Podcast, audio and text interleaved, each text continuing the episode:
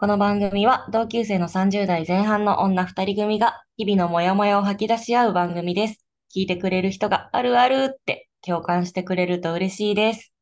どうも、お一人様を楽しむ女、しおりと、よ子育てを楽しむ一児の母、みのりです。よろしくお願いします。ろしくお願いします。えっと、今日のテーマなんですけど、お互い様って思える社会にならないかなって話です。お互い様、なんか具体的になんかある感じ？私、ね、あの、ツイッター結構好きでよく見てるんですけど、なんかたびたびさ、話題のツイートみたいな感じでさ、なんか子連れとか妊娠してる人がうん。炎上してる。妊婦様とかあ子連れ様とか言われて、なんか炎上したり話題になってるのを見て、なんかすごい肩身が狭いというか、そう、前回のエピソードでも言ったけど、私今海外に住んでてうん、今住んでる国が、まあ、すごいフレンドリーなんだよね。子供に対して。もうなんかエレベーターとかで一緒にな、そう、エレベーターで一緒になってもめっちゃ声かけてくれるし、基本的にどんなお店でもベビーカーをして入れるし、あとバスとか電車とかも、まあ、日本ほど混雑してないっていうのもあるけど、でも全く問題ないんだよね。ベビーカーで乗っても、肩身が重い、狭い思いすることもないし、ちょっと泣いても、なんか何もない。普通みたいな。で、一回、子供がもっとちっちゃい時に、一時帰国した時にね、飛行機に、うん国内線に乗ったんだけどうん、その時に子供がちょっと、寝てた子供が起きて、お腹が空いてぐずっちゃったんだよね。で、ミルクを作ったんだけど、ちょっと熱くなりすぎちゃって、冷ますのに時間がかかってて、でそれで子供もなんかお腹空いたって、ちょっと泣いてるみたいな、そうそう、状況があって、ああ、申し訳ないなって思いながら、早く喋ろうって思って待つしかないみたいな感じの時があったんだけど、その時に隣に座ってた人がずっと小声で、うっせえうっせえうっせえうっせえって言ったの。で すごいショックで、うわー、怖いって思って。ホラーだよ。でしょ？なんかさ、いや、もちろんね、日本に一時帰国してるときに、なんか優しく声をかけてもらったりみたいなこともあったから、全員が全員、なんかそういう、なんか意地悪してくるわけじゃないのはもちろん分かってるんだけど、今の住んでる国でそういう経験したことなかったからびっくりしちゃって。そうだよね。ででも、いるよね、そういうそ人、日本。いや、いるよね。いるみたいだよね。なんか。すごい。わかる、わかる、わかる。なんか、私ね、自分は子連れじゃないけど、電車で迎えに子連れの人たちがいて、うん、うん、そんなに、あの、ちっちゃい子供じゃなくて、まあうん、幼稚園、保育園ぐらいかな、みたいな。でもさ、それぐらいの子たちって結構さ、なんか騒いだりとかさ、なんか立ち上がったり下がったりを繰り返したりとかするじゃない？しちゃうで、それに。対して、あの、向かい側に座ってる、私の隣に座ってる人が、花十世みたいなことを言ってるところに遭遇したこととかはあるから、いや、いるよね。なんか一定数いるよね、みたいなのはわかる。そう遭遇そうそう。遭遇したことがあるっていうぐらいにはいるよねっていうのはわかる。いる。いるんだよ。いや、子供って、なんかそういうもんじゃない？わかるわかるわかるわかる。そういうもんって。うんだし、いやでも、普段子供の泣き声とか聞き慣れてない人が、うるさいなとか、自分も疲れてるんだけどな、みたいな。もうそういう気持ちになるのもわかるよね。わかる。だって、親だってうるさいなって思う時あるし。思う時あるからね。そうそうそう。他人だったらなおさらね、なんかうるさいなって思うことあると思うんだけどさ。なんかい、やー、そうね。でもそれをさ、なんか態度とかさ、言葉とかに出してさ、ちょっと攻撃的なことをするかどうかみたいなのはまた別の話だよね。そうそう、それはまた別の話なんだよね。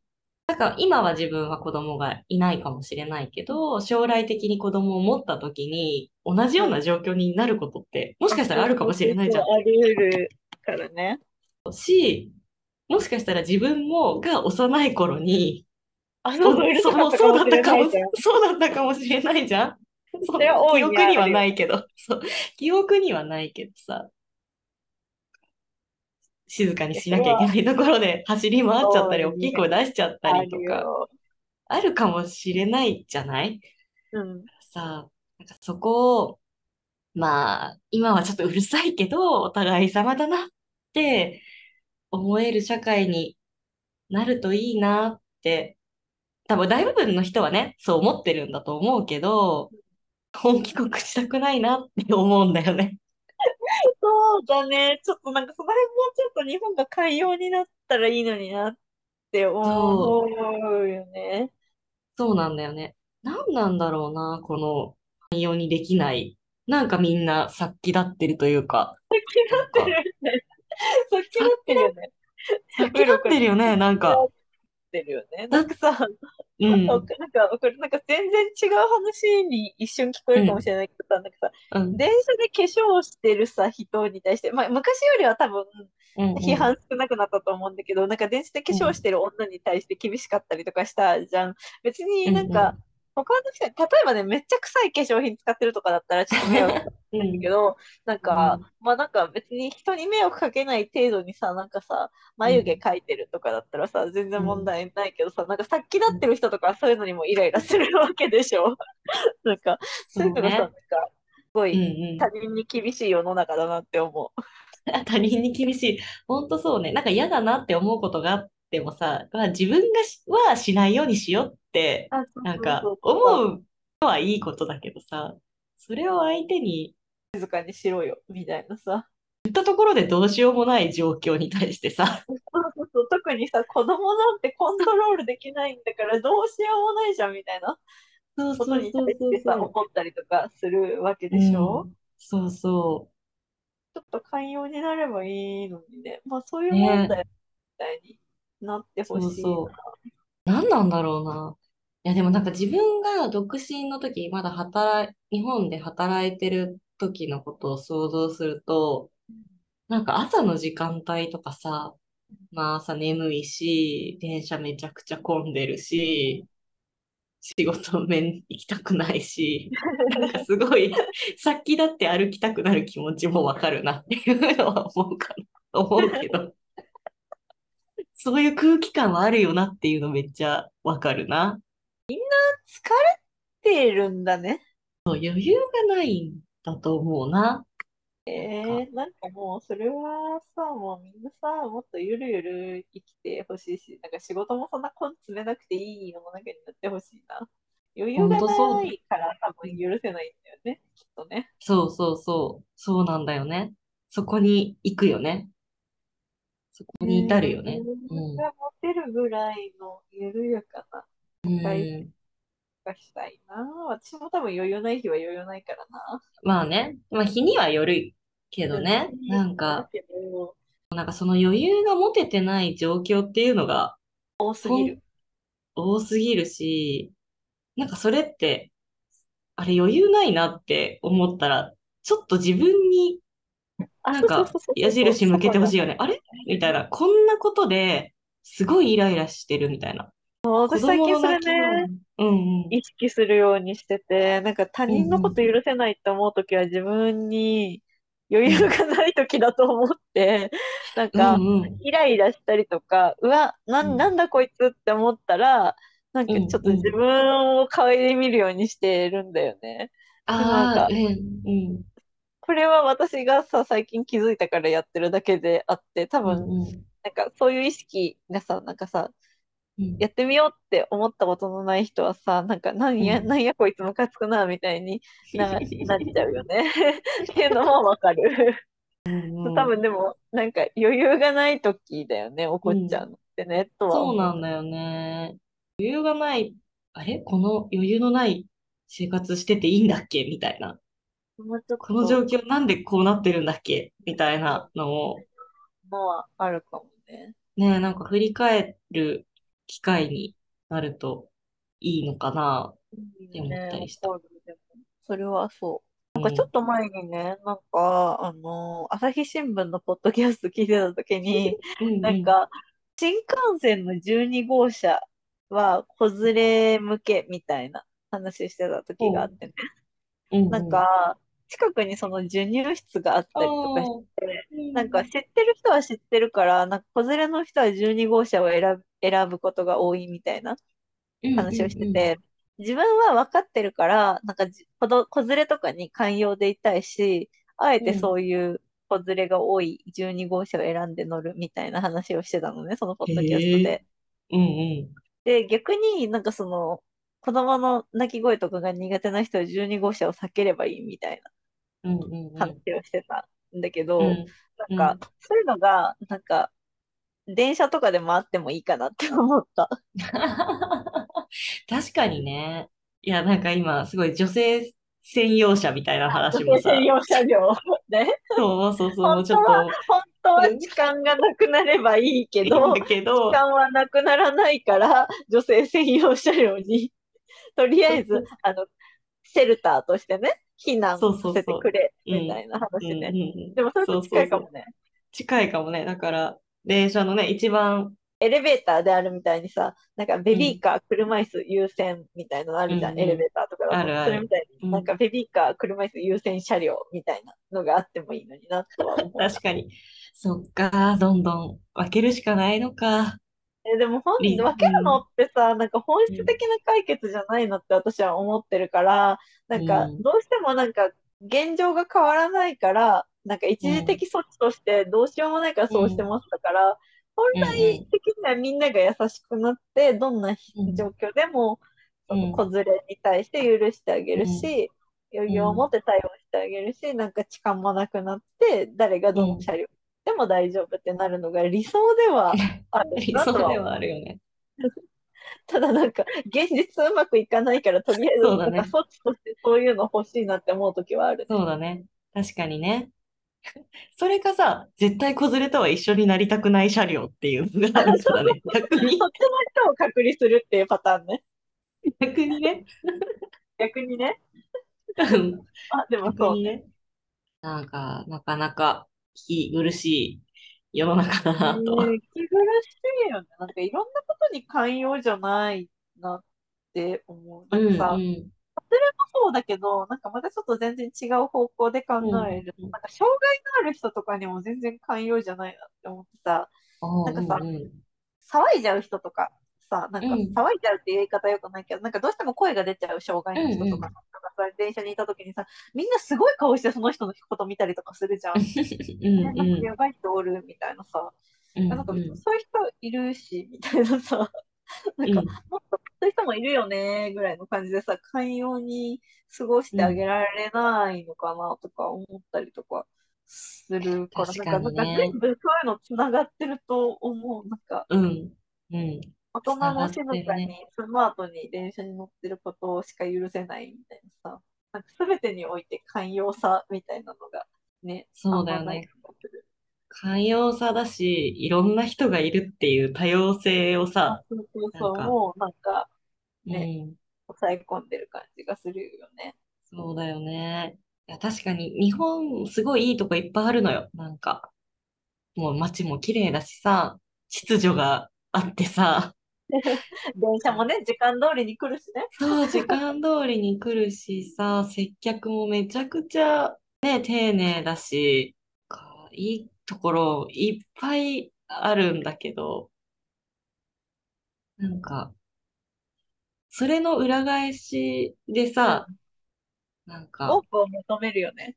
そう、多くを求めるし、人に迷惑をかけたりするっていうことに対して、い。けないことみたいな。うん、厳しい。いや迷惑かけ合ってなんぼぐらいになってほしいよ。そうなんだよ。だって一人でみんな生きていくことなんてできないじゃん。本当そうですよ。本当うそう。ん。なるべく人に迷惑かけずに生きるにはどうしたらいいかなってよく考えるけど、結婚したくないからね。うんうん、考えるけど、うんうん。無理だもん。誰かしらに絶対迷惑がかかるよ。そうなんだよ。私さ、うん。なんかさ、いつその自分が人にさ、なんか助けてもらわないといけない立場になるかなってわかんないじゃん。なんかさ、うん、結構さ、運みたいなところがあってさ、うん。生まれつき障害がある人とかもいるし、なんか子供なんて自分でコントロールできなくて、まあ大人になったら落ち着くかもしれないけど、みたいなところもあるし、なんかうんある日突然さ、なんか交通事故にあったりとかしてさ、なんかさ、そういう状況に陥るしかないみたいなパターンとかもあるわけじゃん？あるある。なんかさ、自分がそういう立場にいつなってもおかしくないな、みたいなこと考えるともっと寛容になれたりしないのかなって思ったりする。確かに。想像力か。想像力だね。なんか今自分は運よく、なんかそういうあんまりうん。人にかけずに生きられてるけど、うんでもこうん。れって運だな、みたいなすごいうん私は思うん。いやね。ほんとそうだよね。あと同時に、あ、ちょっとまた話が違あ、うかもしれない。けど、なんかその子供がさ、ちょっうん、と騒いじゃったり、泣いちゃうん、ったりうん。っていうのでさ、なんか自分を責めてたり、ああごめんなさい、ごめんなさい、ごめんなさい、みたいになっちゃう。言わなくていいよ、みたいなやそう、言わなくていいよっていうのが今すごい言いたくなった。